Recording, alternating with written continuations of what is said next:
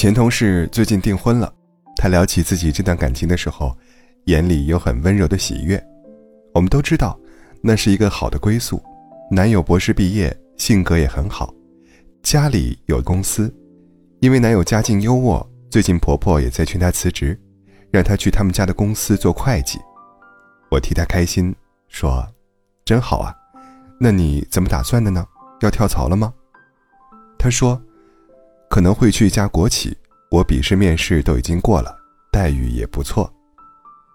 我打趣道：“你不考虑婆婆的建议吗？在他们的家族企业工作也挺好的呀，反正你也要变成老板娘了，早晚都是你和你男友的公司啊。”他接着说：“这倒不是，他的公司是他的，不是我的。虽然确实他说以后我可以不用那么拼命工作了，他会照顾我。”但是我总觉得，我还是得自己努力啊。职场上多学一点技能，多考一本证，都是自己的资本。我享受这个过程啊。很朴实的话，我却非常感慨。我还蛮佩服他的，可以在全身心爱一个人的时候，也不旁置自主人生的选择权，时刻保持着自我成长的清醒。他知道。另一半拥有的财富地位，即使可以短暂享有部分福利，但本质上，终归不如自己拥有来的可靠。就像出门逛街，因为同伴带了雨伞，你就决定不带，蹭你的就行。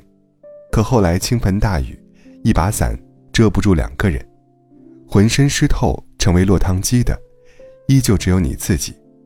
更何况爱情和婚姻。远远不是搭伞同行那么简单。自己带伞的清醒，其实并不是人人都能做到。朋友刚毕业那两年靠画插画为生，境遇一直不太好。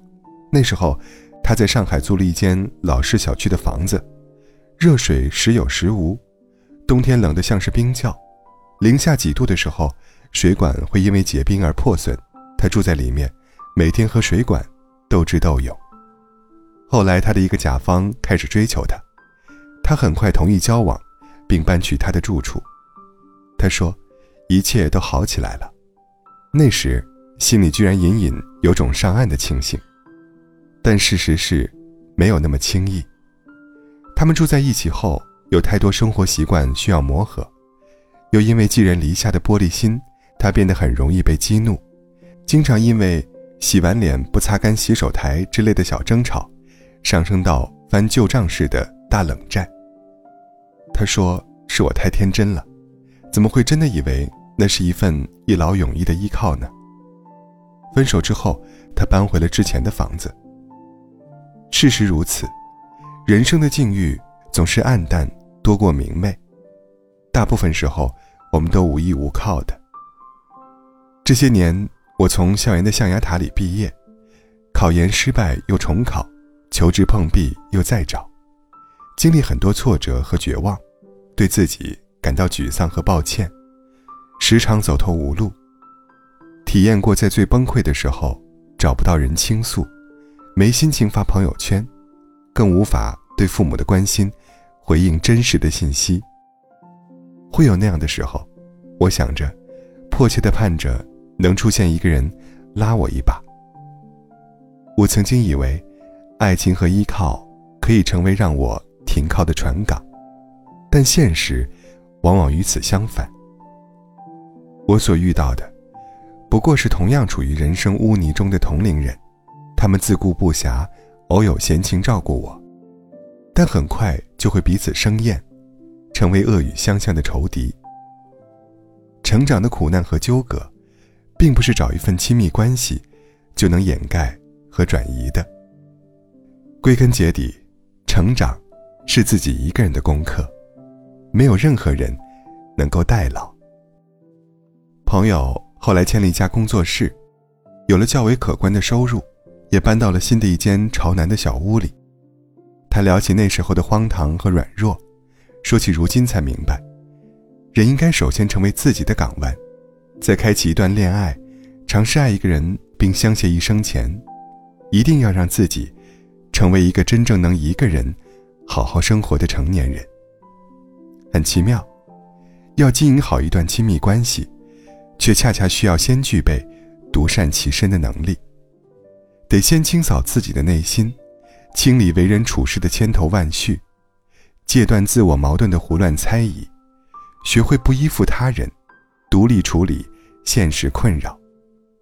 就像是一棵树，拥有自己的生长感，不断长出新的绿叶，偶尔被疾风或路人折断枝丫。也能自愈萌发新的生机。这是每一个成年人都应当具备的自愈力和生命力。安妮宝贝在微博中写道：“人应当让自己先开出花来，开了花有香气，吸引到别人，而不是觉得对方是拯救者。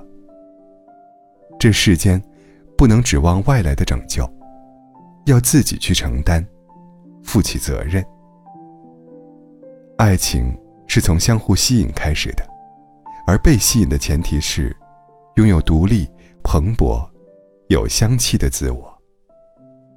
求姻缘很灵验的法喜寺，门口的牌匾上刻着的四个字是“莫向外求”。是的，莫向外求。永远不要停歇自己的生长。